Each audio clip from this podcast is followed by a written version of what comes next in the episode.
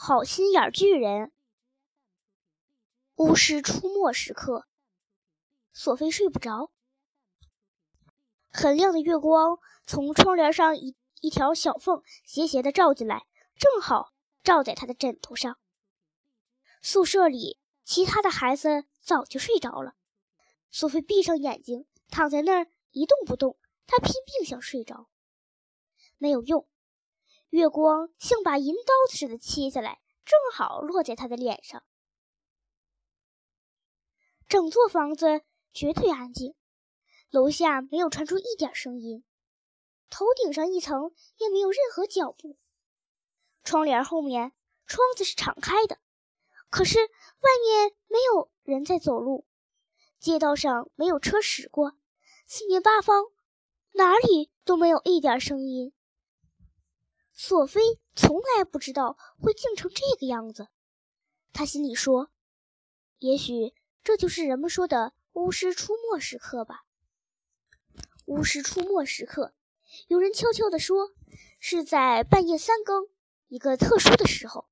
这时候，大人、孩子个个睡得死气沉沉的，有巫公、巫婆、精灵、鬼怪从他们隐藏的地方出来，整个世界就是他们的了。这会儿，索菲枕头上的光比什么时候都亮。他决定索性下床，把窗帘合上。熄灯以后，如果下床可是被抓住的，那要受罚。哪怕你说要是上厕所也没有用。他们认为这不算什么理由，照罚不误。可是这会儿周围没人，这一点索菲料定了。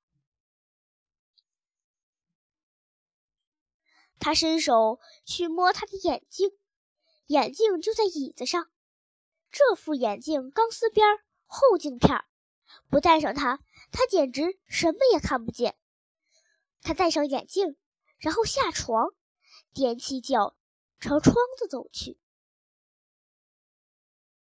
来到窗帘边上，索菲拿不定主意了，她巴不得弯下腰，把身子探出去，看看这时候是什么样子。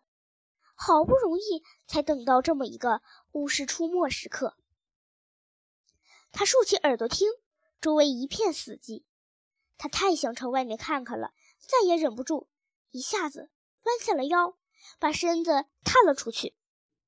银色的月光里，熟悉的街道完全变了样，房屋都歪歪斜斜的，什么东西都那么苍白，都是乳白色的，充满了鬼气。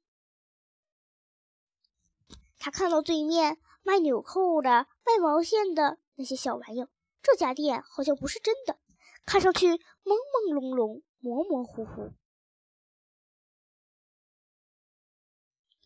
索菲让他的眼睛顺着街道看过去，看过去，他愣住了，浑身一阵冰凉，有什么东西走过来。这东西是黑色的，又高又黑。这东西非常高。非常黑，非常瘦。